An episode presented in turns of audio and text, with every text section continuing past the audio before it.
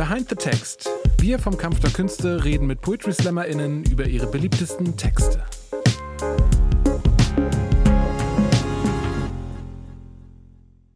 Willkommen bei äh, Behind the Text, einer neuen Ausgabe. Mein Name ist Sebastian Popolsku. Ich bin Ihr, äh, ja, Ihr humble Moderator dieser, dieser Nummer, dieses Gesprächs. Und ich möchte noch einmal, weil da Fragen aufkamen in der Community, die, äh, ja, die Reihenfolge dieser, dieser Show nochmal klarstellen, beziehungsweise einfach mal erzählen, warum nicht nur Interviews auf diesem Kanal vorkommen.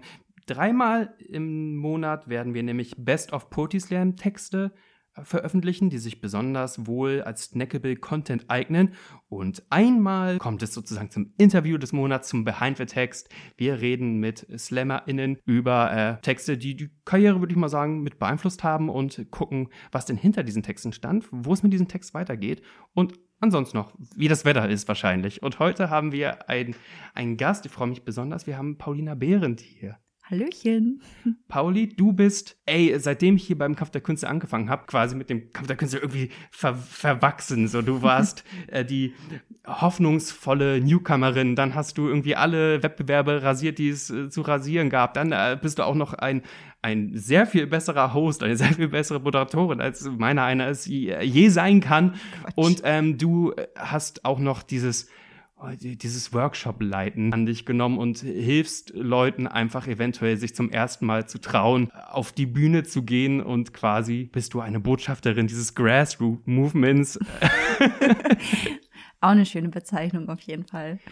Als was gefällst du dir denn am besten? Oder was sind denn die verschiedenen Pros und Cons?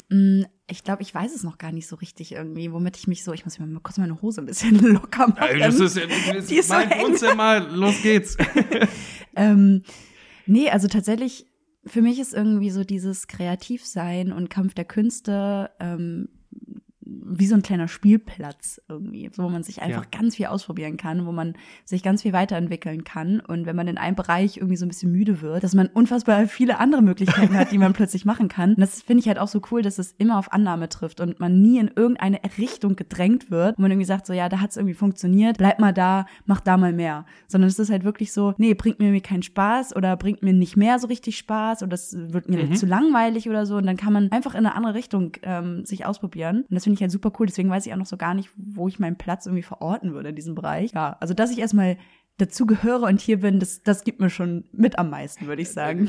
Also äh, du hast ja einfach eine wahnsinnige Strahlqualität, ein wahnsinniges Charisma und äh, wie unser Geschäftsführer, dessen Namen nicht genannt werden soll, er ist unser Voldemort, ähm, ähm, immer sagt von wegen, ey, Pauli ist quasi, das ist eine blöde Phrase, für jeden Spaß zu haben, weil du ja auch, wenn es um irgendwelche Internet-Experimente geht, ne, ein Stream-Festival oder wenn wir sagen, ey, wir möchten einen Instagram-Quatsch-Clip drehen, ja. Du bist, bist zugegen. Äh, ist das auch Teil dieses, dieses ähm, Untriebigseins, also auch dieses vor der Kamera und ähm, auch in die sozialen Medien quasi als, als Gesicht funktionieren?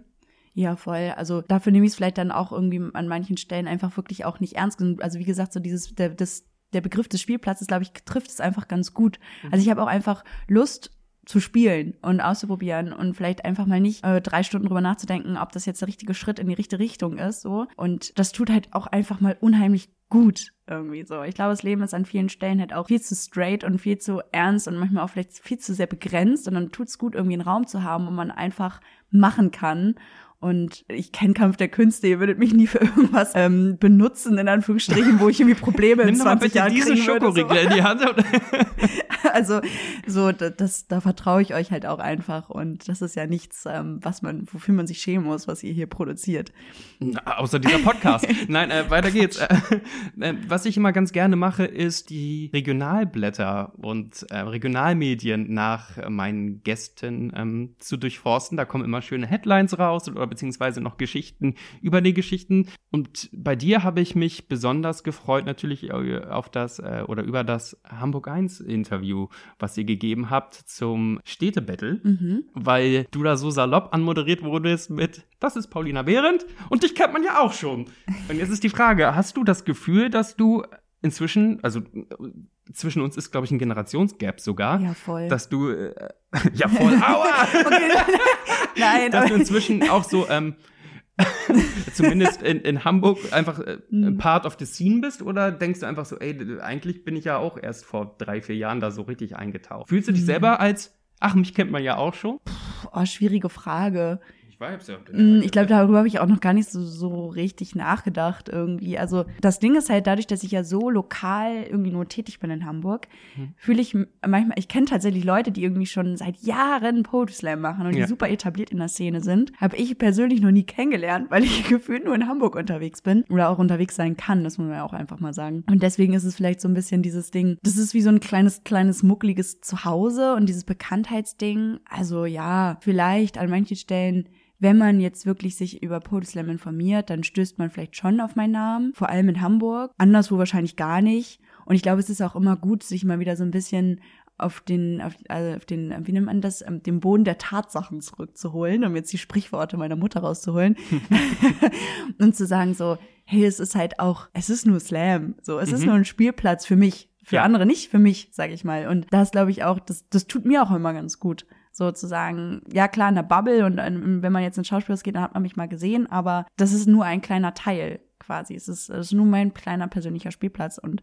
außerhalb bin ich halt auch nur Paulina oder Pauli und mach so meinen Kram und muckel mich so durchs Leben und ja, ich glaube, das ist halt, das ist so meine Sicht der Dinge irgendwie. In dem Interview kam es auch ähm, dazu, dass man gefragt hat, und wie kamst du denn dazu? Und dann hast du erzählt, ich äh, paraphrasiere gerade, ähm, dass du ja vorher, bei mir in der Schule hieß es darstellendes Spiel gemacht hast Mhm. und äh, im Basketballteam unterwegs war. Und stimmt es, dass quasi die Slam-Sache erst so richtig attraktiv wurde, als ein anderer, jetzt benutze ich mal äh, deine Bilder, ein anderer Spielplatz weggefallen ist? Mhm, das könnte man fast so sagen, ja, eigentlich schon. Also wie gesagt, ich habe halt super lange Basketball gespielt und das hat mich zeitlich einfach auch ausgefüllt neben der Schule dann. Mhm. Und dann fiel das eben weg. Ja, und dann war plötzlich Zeit da. Und dann ähm, horcht man ja wieder so in sich hinein. Worauf hat man eigentlich noch Lust? Was bringt mir Spaß? Ja. Und dann war ich halt auf einem Slam und dachte so, hä, eigentlich voll cool. So, die Leute schreiben, die Leute treten auf Bühnen auf. Das war so beide Affinitäten, die ich irgendwie so bedienen konnte, Schreiben und Bühne. Und Theresa Reichel war damals auf dem Slam und ich fand die unfassbar cool und richtig lustig und dachte so,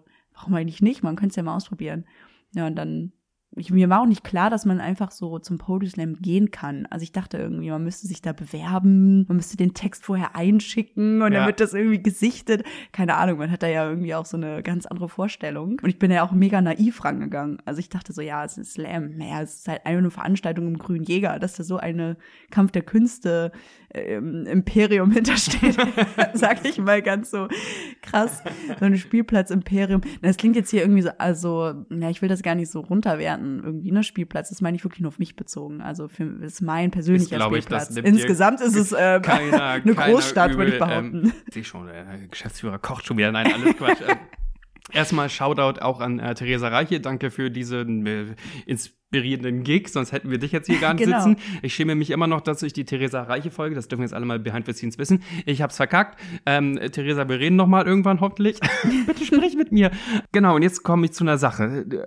Basketball fällt weg. Du warst also Sportlerin. Du äh, warst darstellendes Spiel, also hattest eine Bühnenaffinität. Und du behauptest von dir selber, du bist ein Streber. Du machst viel. Ich möchte gerne mit dir heute über den Strebertext reden. Mhm. Und äh, es gab äh, Stan Lee, äh, Erfinder der Marvel Comics oder Leitfigur der, der Marvel Comics, der hat immer gesagt, wir müssen Leute da so abholen, als wäre jedes Heft, was man jetzt beim Kiosk kauft, das allererste Heft, was man überhaupt aufblättert. Das heißt, wir müssen Leute abholen. Könntest du versuchen, unsere Zuhörerschaft einmal abzuholen? Was ist denn der Strebertext? Also ich glaube, der Strebertext ist so der Text, der mich, würde ich sagen, so auf die Bühne irgendwie auch gebracht hat, in Anführungsstrichen. Es ist einer meiner aller, allerersten Texte gewesen und der auch noch sehr persönlich war. Ich habe damals halt auch noch, auch noch sehr naiv einfach Mhm. geschrieben über mich und habe das dann einfach auf eine Bühne gebracht. Und ich glaube, damals war das halt ähm, in der Schule so, dass man ja irgendwie so seine Rolle finden musste. Und diese Rolle habe ich dann irgendwann als so Streberin adaptiert und habe damit dann auch, glaube ich, angefangen zu kokettieren und das irgendwie auszuleben. Und das Ganze, was mich da intern dann beschäftigt hat, habe ich dann in einen Text gepresst und auf eine Bühne gebracht und habe halt gesagt, so, es ist nicht schlimm, auch so eine Rolle Mhm. anzunehmen Ja. und ähm, damit irgendwie zu spielen, sondern es kann auch Spaß bringen und ist voll in Ordnung. Und vielleicht, ja, muss man anfangen, das dann vielleicht auch zu akzeptieren, um die Akzeptanz der anderen zu bekommen. Und ja, ich glaube, dass, also ich kriege ganz viele Anfragen auch auf Insta te teilweise, dass das tatsächlich schon in Schulen irgendwie behandelt Genau. wird. Und dass die SchülerInnen mich dann anschreiben und mich fragen so, ja, hey, an der und der Stelle, wir behandeln gerade deinen Text, warum hast denn du da ähm, den Trocheus verwendet? Und ich Mhm. denke mir so, what the fuck, was ist ein Trocheus? Also, so, ich will jetzt nicht sagen, jetzt weiß ich, wie sich Goethe fühlen muss, aber Goethe wird sich sicherlich mehr bei, Der bei hat so gedacht viele haben. Instagram-DMs gekriegt, der Goethe. Sag es dir, boah, der war so äh, busy. äh, nein, aber so das, das finde ich halt teilweise voll, voll lustig, dass man das jetzt irgendwie so gleichsetzt mit Gedichtsanalyse, weil Mhm. das ist Poetry Slam aus meiner Sicht irgendwie nicht. Also ich finde Ja. es voll weird, dass man jetzt irgendwie anfängt. Poetry Slam finde ich ist für mich ein Genre, was halt keine Grenzen kennt und keine Analysekriterien. Das ist ja genau der Sinn von Slam, meiner Mhm. Meinung nach. Ja. Und dann kommt eine Schule an und sagt, ja, dann nehmen wir jetzt einfach mal Poetry Slam Texte und analysieren die, wo ich mir denke, du verkennst halt das ganze Prinzip dadurch, dass du sie anfängst zu analysieren irgendwie. Richtig. Also zumindest stilistisch, ne? Inhaltlich kann man sicherlich irgendwie mal was dran machen. Aber so da jetzt irgendwie mit Analysekriterien dran zu arbeiten und zu sagen, wie ist das Metrum und äh, wie ist Einleitung, Hauptteil, Schluss konstruiert, weiß ich nicht, ob das so intelligent ist irgendwie. Ja, gerade wenn du sagst, dass du, äh, ich will mich auch jetzt in der Literatur wälzen, äh, in, in deiner Sturm- und Drangphase noch irgendwie warst und einfach irgendwie runtergeschrieben hast, weil das Gefühl einfach so da war. Und Ja. äh, du hast es ja gerade selber gesagt, gepresst, also einfach Gefühle, Gefühle reingepresst, da kann man ja nicht sagen, von wegen, ey, du bist schon in deiner vollkommenen äh, Weimarer Klassikphase, dass alles wirklich fast äh, mathematische Formeln hat. Trotzdem ist es ja interessant tatsächlich, und deswegen ist der Text auch weiterhin online bei Poetry TV ein ähm, Schauen Sie jetzt. ein, ein, ein, schauen Sie jetzt, klicken Sie jetzt, machen Sie jetzt eine Pause. Ein ähm, krasser Evergreen, weil immer wieder Leute Kommentare schreiben, von wegen, wer kommt auch hierher, weil äh, das im Unterricht Thema war. Und dadurch wird das immer wieder, das ist ein bisschen Nerdwissen jetzt, vom Algorithmus hochgespürt. Also Ah. dein Text hat sieben Leben, weil irgendwann mal äh, DeutschlehrerInnen sich ausgedacht haben, Cool. hier erkennt sich die Zielgruppe wieder, Ja. analysiert mir die Pauli. Aber du sagst, das ist dir eigentlich gar nicht so. Also man fühlt Also sich ich- bestimmt geehrter und denkt auch einfach von wegen, äh, bitte zer äh, Mhm. zersetzt nicht zu doll meine Sätze. Ach, ich weiß nicht. Ich glaube, das, also so, da bin ich irgendwie so relativ unemotional, was das angeht. Ich fand es halt nur witzig, dass so diese Mhm. Frage aufkam, so, warum verwendest du einen Trocheus? Das fand ich einfach sehr lustig. So, dass es jetzt natürlich in Schulen analysiert wird, ist, äh, man fühlt sich natürlich geehrt. Keine Frage. Man findet es auch irgendwie, glaube ich, es ist auch eine Art der Bestätigung und keiner kann verleugnen, dass Bestätigung nicht auch irgendwo gut tut. Und dass die Sätze jetzt so zerlegt werden, pff, ja, weiß ich nicht. Ich habe ja so eine Schulstunde noch nie mitgemacht. Ich weiß ja nicht, inwiefern die das so zerlegen. Ist ja noch Frage an die DeutschlehrerInnen da draußen. eingeladen, ja. ähm, nee, aber ich, ich freue mich natürlich irgendwie, dass das anscheinend halt doch so Anklang findet ähm, bei vielen Leuten und man vielleicht auch so ein bisschen Vorbildfunktion sein kann. Also ich habe mich zum Beispiel damals ganz viel in Emma Watson wiedergefunden, beziehungsweise in Hermine Granger bei Harry Mhm. Potter. Da fand ich halt irgendwie diesen Satz, der hat sich irgendwie so auch eingebrannt in meinem Kopf.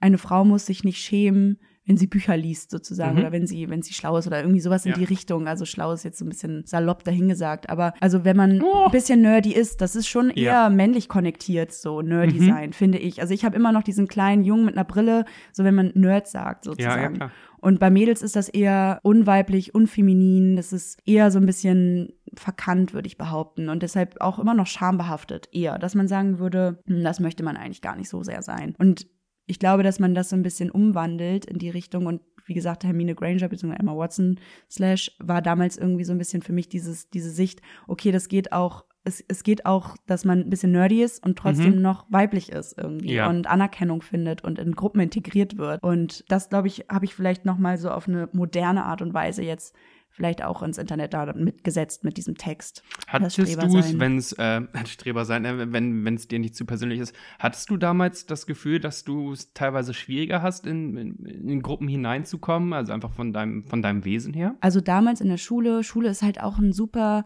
schwieriger Ort. Also ich finde es auch so interessant, weil, also ich kann, ich, sowas, was aus meiner Sicht ist dieser Text was, was für mich abgeschlossen ist. Ich brauche diese Rolle nicht mehr, um mich zu akzeptieren und zu Ja. sagen, ich ich schäme mich nicht mehr dafür, dass ich gerne lerne, dass ich gerne lese, dass ich gerne ehrgeizig bin, dass ich irgendwie eine Form von nerdig sein an mir habe. In der Schule war das schon so, dass ich gedacht habe, man vergleicht sich unfassbar viel in der Pubertät, man guckt auf andere Mädels so, es ist ganz viel ähm, kokettieren mit Jungs, Mädchen sein, bliblablub. Das ist ja ganz viel Findung und so weiter. Und da war schon so das Gefühl immer da, dass ich so dachte, hm, also ich habe schon auch Kommentare bekommen. Ich wurde jetzt nicht gemobbt, das, das nicht in die Richtung, aber eine Form der Ausgrenzung, beziehungsweise der, du bist irgendwie komisch anders, das hat schon Mhm. stattgefunden. Und am Anfang war es irgendwie schwierig, sich damit abzufinden und auch anstrengend an vielen Stellen, weil man sich irgendwie, ja, man musste diese, diese Rolle dann irgendwie so annehmen, um, um auch Akzeptanz zu finden und um auch sich selber zu akzeptieren, Mhm. irgendwie eine Form oder ein Stück weit. Und das war irgendwie schon eine Zeit lang uncool. Und irgendwann dachte ich so, hm, eigentlich ist es voll, voll schwachsinnig, sich da die ganze Zeit irgendwie so an, anstrengen zu müssen. Und ja, also ich, so mittlerweile sehe ich das irgendwie so aus der Distanz, kann man einfach nur sagen, so nach der Schule kommt einfach nochmal eine ganz andere Zeit und du triffst auf nochmal ganz andere Leute in ganz anderen Radien und da bedarf es dieser Rollenzuschreibung gar nicht mehr. Richtig. So, und das finde ich halt so, so schön. Das, das gibt halt so viel Hoffnung, vielleicht auch jungen Menschen, dass es gar nicht mehr so diese Rolle braucht, sondern dann kann man einfach ich sein oder sich, also kann man einfach sich, also sich selbst sein, kann man einfach sich selbst sein. So, Doch, ja. äh, behaupten wir jetzt einfach so. Mir Genau. egal, ich, ich äh, butcher regelmäßig Sätze, das ist alles in Ordnung. Äh, Du hast zwei Sachen gesagt, aber ich wollte dich, nicht- dich nicht unterbrechen, weil du so kluge Sachen sagst. Zum einen, ja, danke, dass du so eine Botschafterin dieser Message bist, also sowohl für Jungs als auch für Mädchen, von wegen, ey, es geht da, danach irgendwie weiter. Das, ich wünschte, mir hätte das irgendwie als äh, Heranwachsender irgendjemand gesagt, von wegen, ey, du wirst irgendwann auch aus diesem, auch wenn du auf dem alternativen Gymnasium bist, ähm, äh, es wird irgendwann irgendwie einen Raum geben, wo du wirklich du selbst sein kannst und Mhm. nicht eine Idee von dir. Und die Idee von Genau. dir ist sogar irgendwie auch aufgedrückt. ja. Und zum Zweiten, ähm, weil du es ja auch äh, im Text als Mantra verwendest, du hast gerade das Stichwort uncool genannt.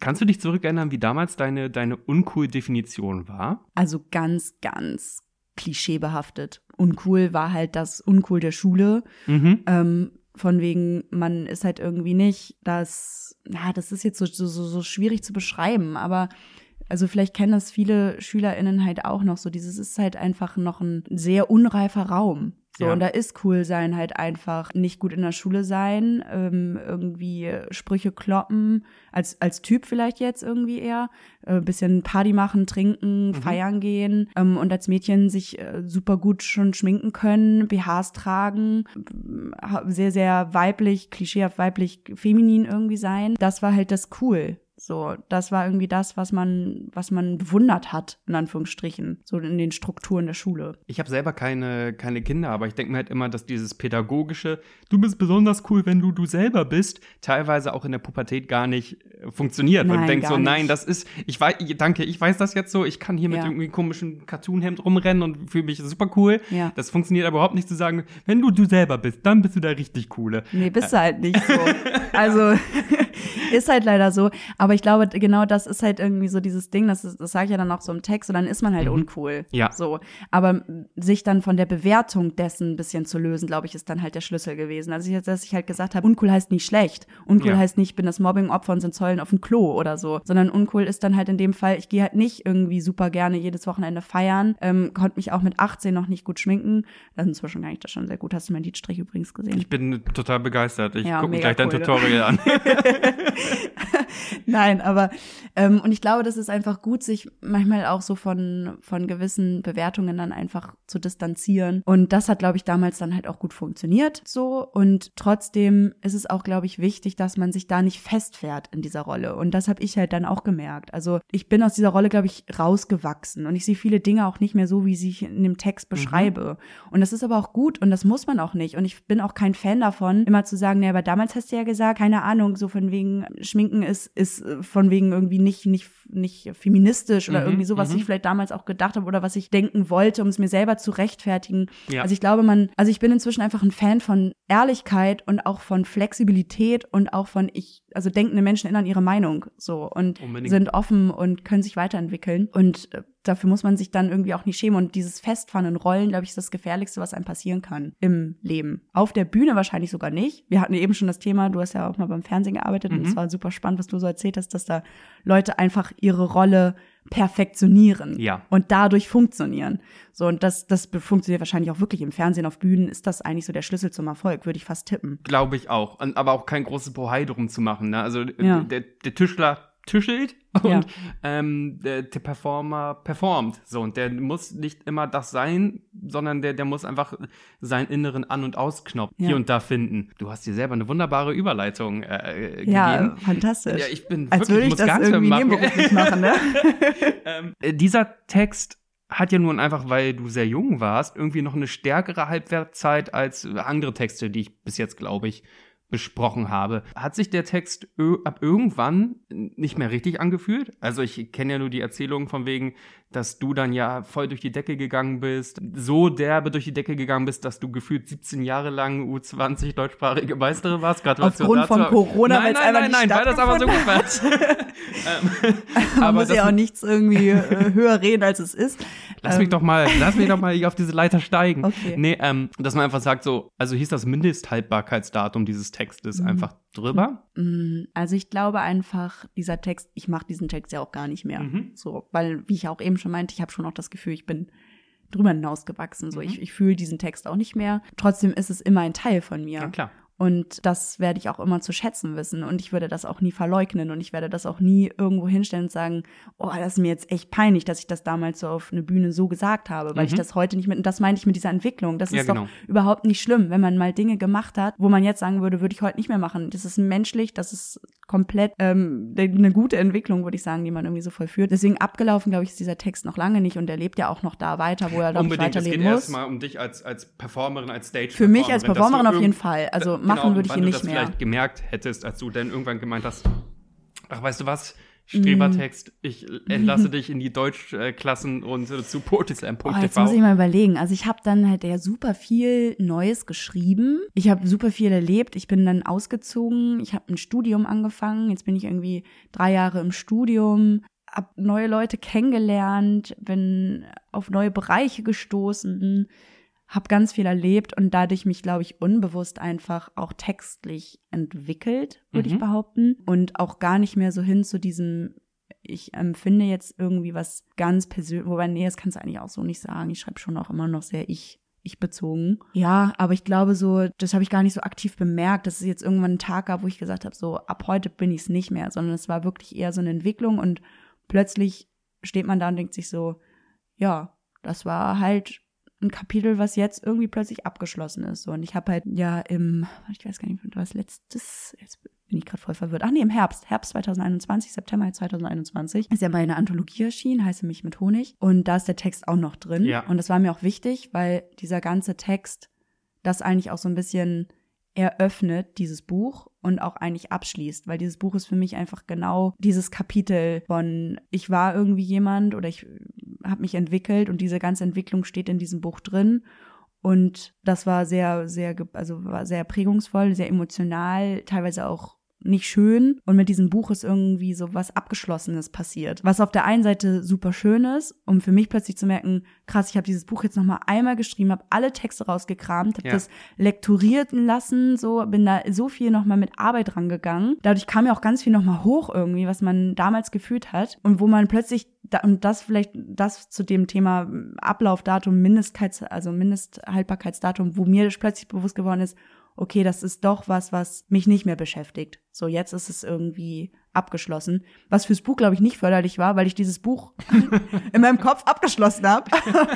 wo es, wo es, glaube ich, für den Verlag eigentlich jetzt erst losgehen sollte, natürlich. Ähm, wo ich mental irgendwie gar nicht mehr so drin steck. Ja, aber ich glaube, da, da passt dieser Text so ganz gut rein und auch noch die anderen Texte, die da drin stehen. Der erste Gedichte. Text, den ich von dir so ähm, wahrgenommen habe und auch mir mehrmals in reingezogen habe, einfach um auch äh, dich kennenzulernen und ein Gefühl zu bekommen, war der, der Bumble-Text. Echt? Ja. Ähm, ich finde den auch irgendwie, also was heißt irgendwie, ich finde den, find den beeindruckend. Ich Wirklich? finde ich find den gut, ja. W warum denn wirklich? Der, Ja, nee, also es war halt ich finde so, das total, ich finde das total gut, dass man äh, über über so Dating-Verwirrung auch einfach mal äh, reden kann und auch Mhm. einfach ein- von wegen dieser Marktplatz, der Dating-Marktplatz, dass das Ja. ja irgendwas total Schräges ist. Ähm, Stimmt. und dann ähm, auch da, die Zielgruppe guckt sich selber zu, dass Leute einfach, die, für die diese Apps, äh, ich bin 100 Jahre alt, äh, für die es äh, noch relevanter ist. Das fand ich, fand ich wirklich gut und ich seitdem auch immer bin ein großer Fan deiner, deiner Wortwahl. Aber jetzt musst du dich ja einmal tadeln. Im Strebertext, da wirst du nämlich einmal ganz unflätig. und Was darauf sag ich. Du sagst äh, Bibis F wenn du dich erinnerst. Ach so, ja. Ja. was hat das mit einmal zu die- tun? Ne, gar nichts. Ich dachte einfach so von mir, ah, ich kenn, lerne sie kennen so und sie kann über so ein, auch über ein, ein sinnliches Thema, ne, findet sie die richtigen Worte und, und Mhm. es ist einfach ein schöner Bra Sprachgebrauch, ein schöner äh, Ah, und dann Sprachfluss. Bruch. Und dann kommt der Strebertext, wo du einfach auch noch äh, jünger bist, aber dann merkt man schon irgendwie deine, Mhm. man merkt einfach deinen Stil. Und dann kommt Bibis F-Palace, was auch irgendwie so krass rausbricht und auch irgendwie diesen, diesen Rhythmus kurz zerstört. Hattest du zu der Zeit irgendwie gegen dieses ganze ähm, Internet auf Begehren wirklich so ein, so ein Hass oder hast du einfach gedacht, alles klar, jetzt droppe ich mal ein, ein Schimpfwort, um einfach die Leute aufzuwecken? Oder woher kommt das? Also, es hat mich wirklich lange beschäftigt. Woher kommt das Bibis F-Palace? Oder magst du ja einfach ne, Bibi sonst bin nicht? ich gar nicht so vulgär eigentlich. Ähm, Ja, deswegen. ach so, deswegen meinst du auch so, dass so das, selbst das Bumble-Thema ist eigentlich in so einer Total sehr süßen schön Sprache genau, verpackt, ja, ja. So. Mm, Ja, vielleicht äh, trage ich da eine sehr Ist da eine Wunde? Gibt's eine Bibi-große Wunde? Nee, eigentlich, eigentlich gar nicht. Wahrscheinlich war das wirklich so, ich habe es irgendwie niedergeschrieben und in dem Moment fand ich es irgendwie witzig Mhm. und habe es halt reingeschrieben, ohne mir groß dabei was zu denken. Und ich glaube schon, dass ich eigentlich, das merke ich auch immer wieder, dass ich teilweise se- von mir auch ein bisschen selbst überfordert bin, weil ich teilweise Seiten an den Tag lege, Mhm. ähm, um jetzt metaphorisch mal dieses F-Wort dafür zu nehmen. Und ich mir denke so, Hä? Das passt jetzt irgendwie so gar nicht in diesen, in diesen größten Teil meines Selbstbildes. Ja. Was, glaube ich, aber auch nicht schlimm ist, auch gewisse Kontraste irgendwie in sich zu tragen. Und Kontraste machen das Geschehen ist ja auch im Zweifel interessanter, habe ich in meinem Kunstunterricht damals gelernt. Gut gemerkt, du Streberin. Äh, ich finde auch diesen, das Wort Streberin finde ich ja inzwischen auch ganz schlimm, ne? Also, so damals so kein Ding, ich hatte auch keinen Plan von der Welt, würde ich, so finde ich auch nicht schlimm, dass ich das damals benutzt habe und äh, so gesehen habe. Heute würde ich mir denken, so, Alter, nee, man muss sich damit auch nicht einkleiden. Also, das ist das, was wir mit diesem Rollending meinen. Man muss es gar nicht so betiteln. Einfach Ja, nur klar. so, jeder hat einen gewissen Bereich der Passion und Leidenschaft, in dem er gut ist. Punkt. Das ist nichts, was man als Streber sein betiteln muss. Aber in Schule ist es halt aufgefallen. Aber gut. Ähm, wo waren wir? Genau, bei diesem F-Wort. Na, dieses Ja, ich entschuldige mich hier offiziell fürs Ja, du, F-Wort. überhaupt nicht. Ich bin ein großer Fan des F-Wortes. Mein Gott, ficken. Ähm, wir sind, sind hier, glaube ich, eh schon als äh, obszöner Podcast eingestuft worden von, von Apple. Danke dafür. Ich weiß gar nicht warum. So viel schimpfe ich gar nicht. Egal. es, ist, es ist aber nur so interessant, wo ich dachte, von wegen, ist da eine echt eine strategische Haltung oder einfach ein ernsthafter irgendwie damals eine Abscheu oder so. Und, und, und ich habe ja auch das Video gesehen, wo du, da können wir auch gleich mal gleich mal kurz drüber reden, wo du in der Elfi performt hast so. Und dann bist du da äh, als als Newcomerin eroberst gerade dieses Publikum und dann sagst du halt von wegen Babys Fick Palace. Und ich so wow. Ähm, kannst du dich an sich an diese Performance in der Elbphilharmonie erinnern? Ja, das war, das war schon heftig. Wie alt war ich? 17. Mhm. Gott, ich war so klein. Dass ich das irgendwann mal von mir sage. Ähm, nee, das war, das war ja so der allererste riesengroße Auftritt irgendwie. Und ich bin da ja auch so reingerutscht über das Bunkerslam-Finale. Plötzlich stand ich da in der Elbphilharmonie mit dem Mutti-Zettel. Und weil es nach 22 Uhr war, Ja, ja. wo man offiziell als Minderjährige nicht auf Bühnen stehen darf. Und das war schon einfach nur beeindruckend. Ich war einfach geflasht. So, ich war grundsätzlich vom Slam geflasht. Ich kam in diese Welt und ich war so jung und alle waren so alt und erfahren und hatten coole Meinungen und coolen Sprachgebrauch. Und es hat, Mhm. ich habe das hab einfach alle durch die Bank weg bewundert, wirklich. Also jede Bühne, jeden Menschen, jeden ähm, Theatermitarbeiter, jede Theatermitarbeiterin habe ich wirklich bewundert. Das hat mich alles fasziniert. Ja, es war so eine neue Welt, in die man da eingetaucht ist. Ich kam aus meiner kleinen Heimatstadt, Heimatort, Heimatdorf da, äh, Richtung Bergedorf, Rheinbeck da oben. Mhm. Da passiert halt nicht viel, außer man geht halt zur Schule und ja, wenn man cool ist, trinkt man Alkohol und geht Party machen. ja, wahnsinnig cool. so, ich bin halt kein Stadtkind gewesen und Stadt Ja. war schon per se krass und dann als Minderjährige in so eine, direkt in so eine coole, hippe Welt einzutauchen, das war schon, ja, und der Elbphilharmonie war so irgendwie das i-Tüpfelchen, ne? Diese Arena war krass und der Auftritt war heftig. Ich habe das alles mega gefühlt. Das war schon, schon ein ziemlich heftiger Abend, das weiß ich noch. Du hast ja so gerade schon vom, vom Elternzettel geredet. So, äh, was haben denn deine Eltern gesagt, wo es heißt auf einmal, ja, übrigens, unsere Tochter hat, Ach, hat dieses Eltern. neue Hobby aufgemacht und jetzt, äh, jetzt äh, kommt sie auf die größte Bühne der Hansestadt und einfach äh, so, so, so schnell und auch in so einem natürlichen Flow. Also du, das Hm. ist ja alles auch irgendwie verdient. Du wurdest ja nicht overhyped. Du warst ja nicht das Thema der Stunde, die jetzt in der Slam-Szene äh, durch den Ring gezogen wird. Mm, also ich glaube, meine Eltern sind einfach, also waren und sind, glaube ich, auch immer noch ziemlich stolz. So. Und am Anfang habe ich mich auch immer so ein bisschen, glaube ich, dafür so geschämt, dass meine Eltern so ein bisschen stolz sind. Das ist ja auch ein bisschen peinlich und so. Und inzwischen komme ich schon auch immer mehr dahin, dass ich es einfach sehr, sehr wertschätze, dass es echt ein Privileg ist, Eltern zu haben, die so mitfühlend mit einem sind und so mitfiebern. Und ich bin jeden Tag so dankbar, dass ich Eltern habe, die da sind, wenn ich sie brauche und die diesen, diesen Stolz empfinden. Und das hat nicht jeder. Und das, dafür muss man sich, weiß Gott, nicht schämen, sondern dafür sollte man eigentlich jeden Tag dankbar sein. Und meine Eltern erzählen das, glaube ich, auch ständig irgendwo.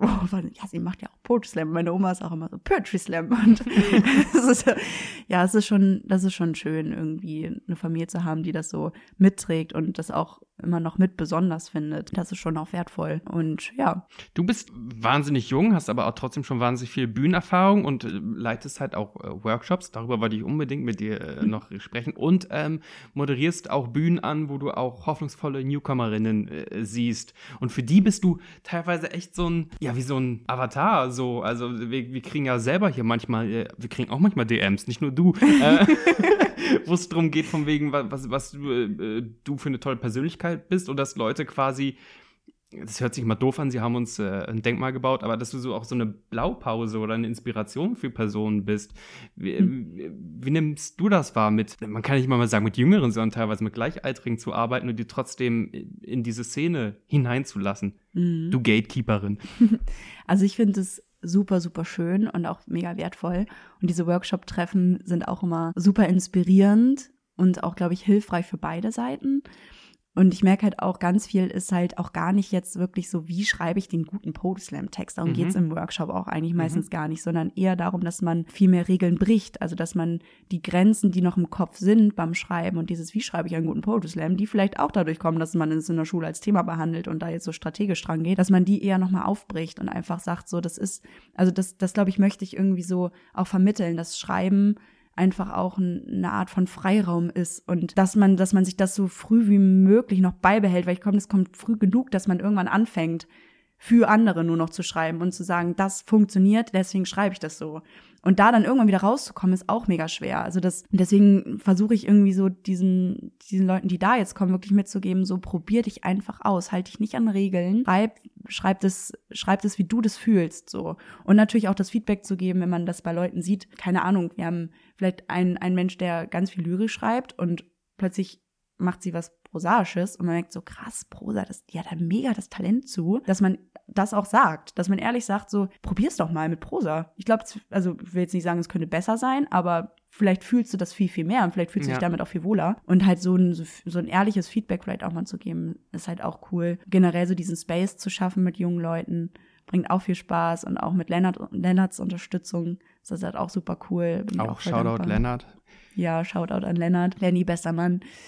Und ja, das ist schon, schon schön. Und ich weiß nicht, also ich glaube so, meine Prämisse im Moment im Leben ist einfach irgendwie so mit Ehrlichkeit und Offenheit und durch die Welt zu gehen und mal auch so ein bisschen, ja, nicht alles so, so, so dramatisch und ernst zu, zu nehmen, wie man es manchmal anfängt zu, zu tun. So, ich merke das bei mir häufig, das ist schon auch ein Kampf. Ich bin kein Mensch, gehe nicht flippig und jubelnd durch die Welt. Aber ich, ich möchte es gern üben. Und mhm.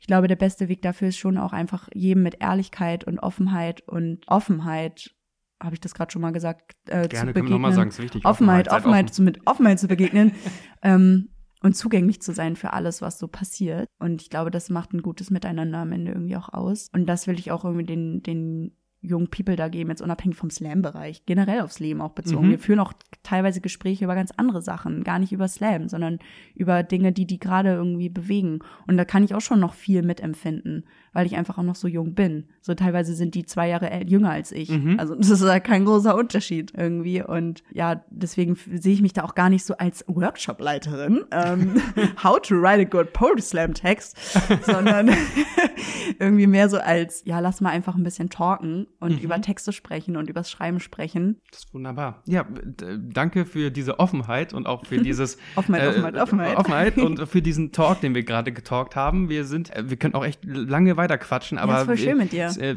na, na, na. Fließt in eine, Ich- in eine Schwafel. Schwafelmut. Ja, ich bin, das ist äh, eins der wenigen Talente, die ich habe, Leute. Irgendwann breche ich sie und dann, dann schwafeln sie. ähm, na, nein, wollen wir jetzt auch noch mal ähm, unseren äh, massiven Reach nutzen, um äh, dich abzufeiern? Wo soll man dir am besten folgen? Wo kann man dein Buch bestellen? Was gibt es sonst noch?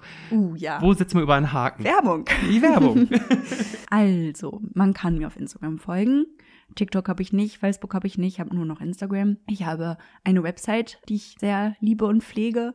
Und dann habe ich auch ein Buch, wie ich eben schon gesagt habe, mhm. wo nur meine Texte drin sind, heiße Milch mit Honig, kann man bei Lektore bestellen. Ähm, Würde ich mich sehr drüber freuen, weil ich daran natürlich auch mit verdiene. Ähm, genau, und dann kann man auch am 12. Mai so, Du bist so clever. Oh mein Gott. wir haben den Bogen geschlossen. Ja, am Ich sag 12. es Mai. dir, am 12. Mai zum Zeise Poetry Slam Finale kommen ins Deutsche Schauspielhaus. Es wird ein, eine Premiere für viele Leute, die dort das erste Mal in so einem großen Raum auftreten. Und für mich wird es auch eine Premiere, weil ich das erste Mal so einen großen Raum moderieren darf. Und ich freue mich richtig doll. Ich bin echt gespannt, wie es wird. Ähm, ja, da kann man natürlich gerne hinkommen. Es gibt noch Tickets. Yes. Wird eine coole Nummer. Ich freue mich da mega auf euch. Und das sind so die, die Werbeplattformen, die ich so habe. Ne? Gut, dann mache ich den Abbinder, den man immer machen muss bei Podcasts, obwohl ich es immer wieder vergesse. Mein Name ist Sebastian Welowski. Äh, es hat mich gefreut, dass ihr zugehört habt. Wenn ihr euch auch gefreut habt ähm, über dieses Interviewformat, dann macht irgendwas mit Sternen. Da ist ja jede Plattform ein bisschen anders. Bei manchen könnt ihr auch einen Daumen lassen, eine Subscription lassen und Kommentare helfen. Also äh, ihr könnt ja sagen, von wegen, äh, Pauli super sympathisch und warum redet der andere so viel? Äh, Das ist okay, das treibt unser Engagement hoch. Macht das mal bitte. Ähm, danke fürs Gespräch, Pauli. Danke dir, Sebastian.